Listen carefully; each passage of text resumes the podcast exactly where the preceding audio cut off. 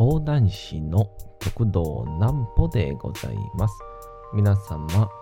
9月の20日も大変にお疲れ様でございました。お休みの準備をされる方、もう寝るよという方、そんな方々の寝るおともに寝落ちをしていただこうという講談師、極道南歩の南歩ちゃんのお休みラジオ。このラジオは毎週月曜日から金曜日の21時から音声アプリサウンドクラウド、Spotify、Amazon Music、Podcast にて配信をされております。そして皆様からのお便りもお待ちしております。お便りは極道南歩公式ホームページのおやすみラジオ特設ページから送ることができます。内容は何でも結構です。ねえねえ聞いてよなんぽちゃんから始まる皆様の日々の出来事や思っていることなどを送ってください。ご希望の方にはなんぽちゃんグッズプレゼントいたしますので、住所、お名前お忘れなくと。えー、いうことでございまして、えー、また、これちょっと明日、改めて、えーお話もするんですけど、えー、明日9月21日がですね、えーなんと、おやすみラジオが、この、えーサウンドクラウド、まあ、この Spotify とか Amazon Music に、えー移った記念日でございます。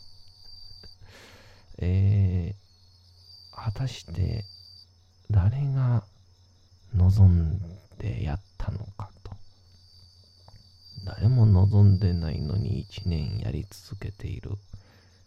それはなぜなのかと。え今日はちょっとその少し手前の話を、えしようかなと思います。なんぽちゃんの明日は何の日？さて、明日が9月の21日でございます。まあ、とは言いつつも、あの、インスタとかでもね、えーやってたんで、まあ、それを含めるともうとっくの前に、この1年ってのは、えー過ぎてるんですけど、インスタで一番初めにやったのを、ちょっと覚えてなくてですね。まあ、まあ大体、まあ言うて5月、6月ぐらいでしたから、まあ、気づいたら、あーそんなに早く1年が過ぎて、まあ、コロナ、全然収まってなかったなっていう。まあ、もう少しでしょうかね。うん。どうかどうか皆さん、お店で飲む生ビールをお楽しみに。もう少しのご辛抱でございます。さあ、それでは今日はこちら、お手玉の日。1992年9月の20日に第1回全国お手玉遊び大会が愛媛県新居浜市で開かれたことにちなんで日本のお手玉の会が記念日に制定をしました。奈良時代に伝わったとされるお手玉は聖徳太子も実際にお手玉をしたとの記録があるなど古くから多くの方々に親しまれてきました。そんな歴史があるお手玉遊びの楽しさや魅力をこれからも伝え残していきたいとの思いから記念日が設けられておりますと。まあ日本人ならまあ確実に通りますもんね、この、なんて言うんでしょう。あのあれですよ、お手玉。あれ、なんなんでしょうね。いまだにまだその、何が面白いか、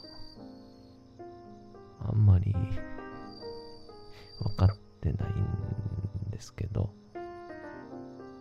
でも、なんか、いまだにこう、お手玉あるやんって、えー、言うときが、必ずやっちゃいますもんね。で、不思議と、あの、あの、グループの中に一人は、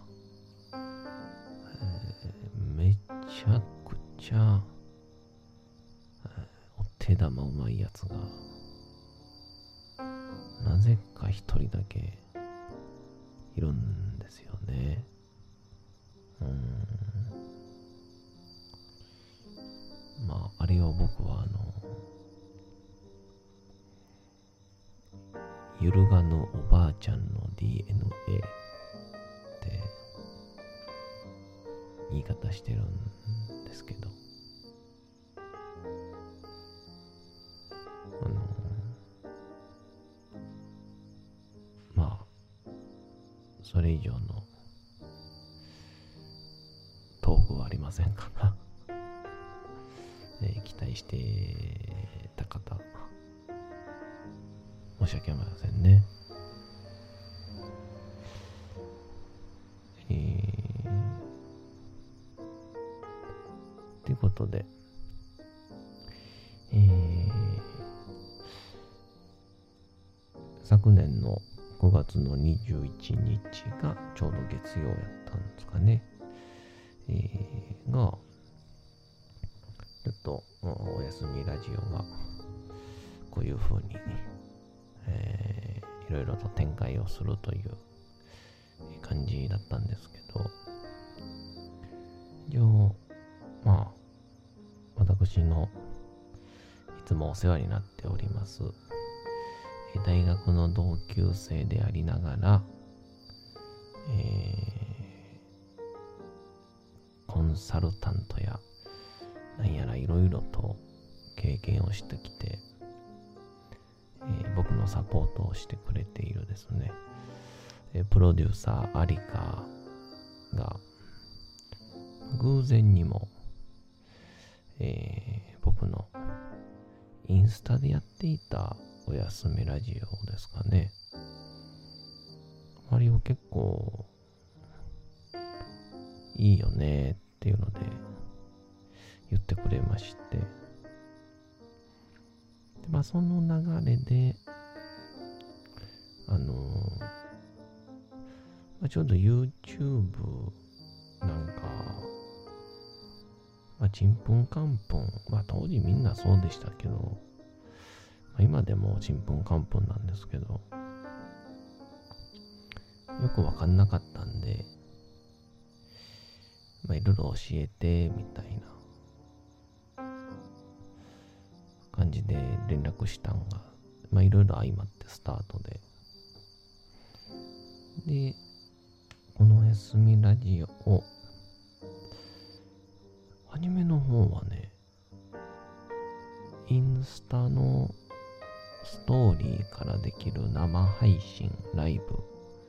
インスタライブで、スタートしまして、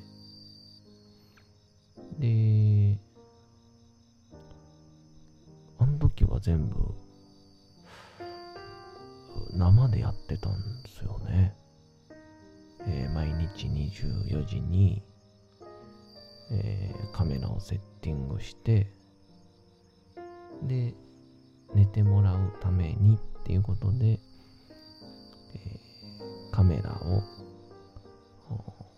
固定して、え自分を映さずに、このラジオは寝るためのラジオですみたいな感じで、えー書いた紙を写真で撮りながら、カメラで撮りながら、この後ろで喋るみたいな。あの頃は皆さんからのコメントも、えーありましたからね。えー結構楽しかったのを覚えてますけど、まあでも、まあ、毎日24時からだったら、まあ、意外と続いてなかったのかなみたいな。あの頃は、あ、本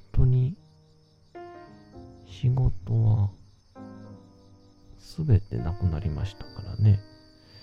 えー4月の緊急事態宣言から、5月、6月、なんとか7月に少しずつ、ちょっと戻り始めたみたいな雰囲気でしたかね。覚えてますね。あの頃は、まだ全くその、いわゆる飲食店の自粛営業みたいながなくてまあ居酒屋でお酒を出すなよって言ったのが今年の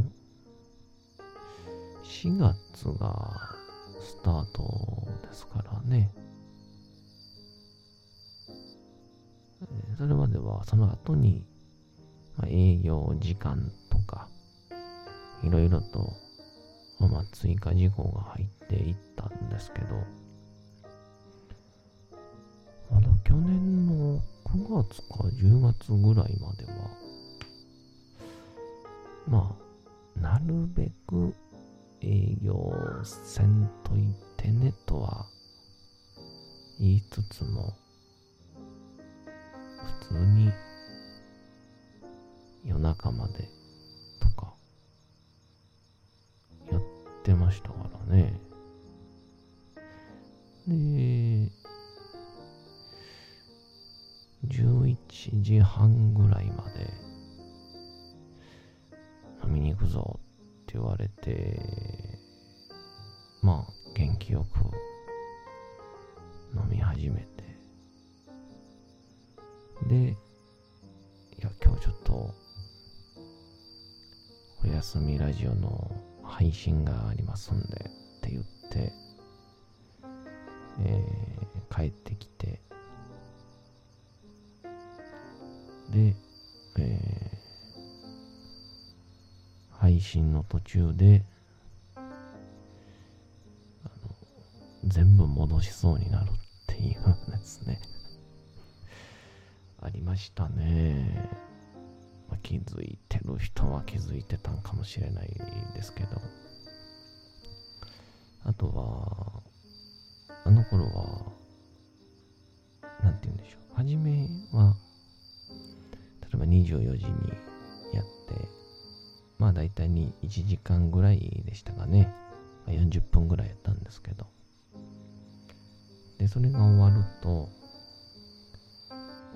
まあ、そのまんま1時か2時ぐらいには寝て、8時、9時に起きる。で、本当に一日、やることないですから、えーぼーっとして、えーちょっと寝ることもあったりなんかして、で、またお休みラジオの時間を迎えるわけですから、全然できるんですけど、まあ、少しずつ、まあ、朝早く起きることも増えたりとか、昼間、ちょっとこう、いろいろと体力使うこともあったりとか、えーそんなんが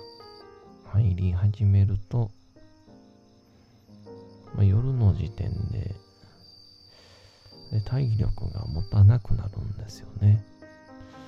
うん、であの非常に私、えー理性の弱い人間ですから、えーまあ、見事に、えー配信の途中で、えー本人としては2秒寝落ちしただけなんですけど、まあ、いざいざ、えー聞いてる人から聞いたら、え1分間沈黙が流れたらしいですね。えー大事故です。でもあの頃に比べてちょっと成長したなと思うのはあの頃確かねフリートークが10分とか15分とかやったんですよ。で何も喋ることがないなっていう時とかはあの本当に変な汗出てなんかしどろもどろになっちゃうみたいなやったんですけど。あ最近このフリートークのコーナーがまあ今日は何の日合わせると、20分ぐらいですかね。15、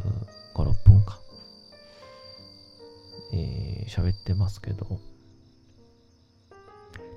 内容はともあれね。内容はまあともあれ。あんまり困ることはなくなりましたね。でこれをですね本当にふと昨日まあそろそろ1年だなって思ってて振り返って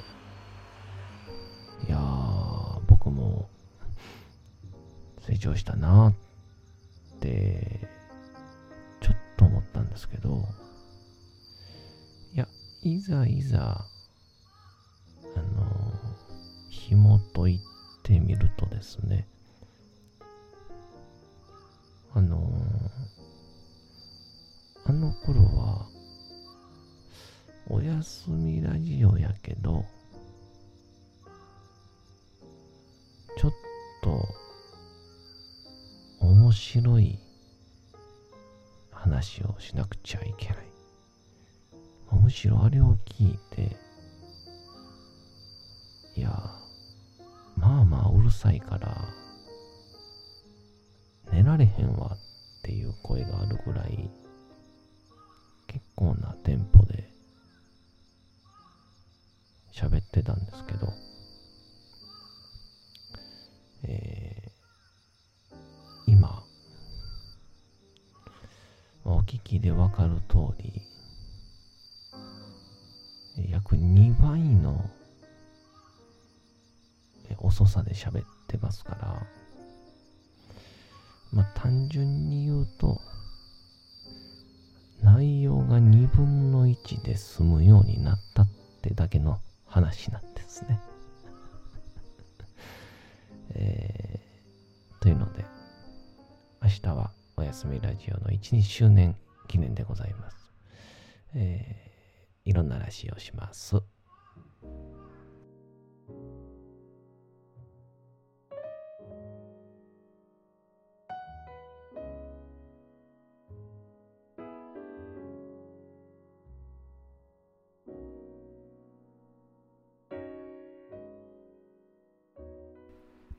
さて、時刻はうとうと朗読会の時間となりました。皆様、小さい頃眠れなかった時に、お父さん、お母さん、おじいちゃん、おばあちゃん、お世話になっている方に本を読んでもらった思いではないでしょうか。なかなか眠れないという方のお力に寝落ちをしていただければと、毎日様々な物語、小説をお届けしております。さて、本日お届けしますのも、チャップリン自伝若き日々でございます。さあ、まあ、いよいよ、200回からもう、そうですね、2ヶ月ぐらい読み続けてるんでしょうか。現在で4分の1が終わったぐらいなんで、まあこういうのやっていくと、本は1年に2、3冊読めるのかもですね。えー、ぜひとも皆様、今日もお楽しみください。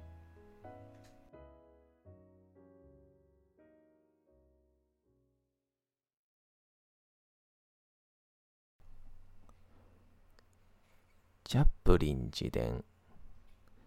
若き日々ダンスに加え私たちはいつも何か他の芸を極めようと努力していた私はジャグリングができるお笑い芸人になりたかったので貯めたお金でゴムボール4個と鈴の皿4枚を買いベッドの脇に立って毎日何時間も練習をした。ジャクソンさんは根っから誠実な人だった。私が一座を去ることになる3ヶ月前、一座は重い病に伏していた私の父のために催された事前興行に参加をした。その機会には数多くの寄せ芸人が無償で出演し、その中にエイト・ランカシャー・ラッツも含まれていたわけである。事前興行の夜、父は舞台に上がり、苦しい息をしながら、痛ましい努力を払ってスピーチを行った。私は舞台の端に立って父を見ていた。でも父が死にかけているとは思ってもいなかった。ロンドンで興行している時には必ず週末に母を訪ねた。母は私の顔色が冴えずに痩せてきたのはダンスが肺に悪影響を及ぼしているせいに違いないと信じ込んだ。そして心配に耐えられなくなった母はその件についてジャクソンさんに手紙を書き送った。それはジャクソンさんをひどく立腹させるところとなり、そんな心配性の母親を我慢させるほどの価値は君にないと言われ、私はクビになり、母のもとに返されてしまった。しかしその数週間後、私は喘息を発病したのである。発作はとても重症だったので、母は結核を患ったものと思い、直ちに私をブロンプトン病院に連れて行って、徹底的に検査を受けさせた。結局肺には全く問題がなかったが、喘息を起こしており、その後何ヶ月も息ができずに苦しんだ。その苦しさは、時に窓から飛び降りたくなるほどのものだった。頭から毛布をかぶって、薬草の煙を吸入しても、何の効果もなかった。それでも医師が言った通り、結局のところ、喘息の症状は成長するにつれて消えていったのである。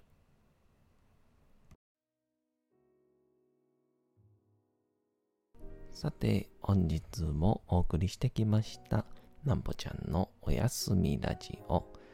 というわけでございまして、9月の20日も大変にお疲れ様でございました。明日も皆さん、街のどこかでともどもに頑張って夜にまたお会いをいたしましょう。なんぽちゃんのおやすみラジオでございました。それでは皆さんおやすみなさい。すやすやすやーん。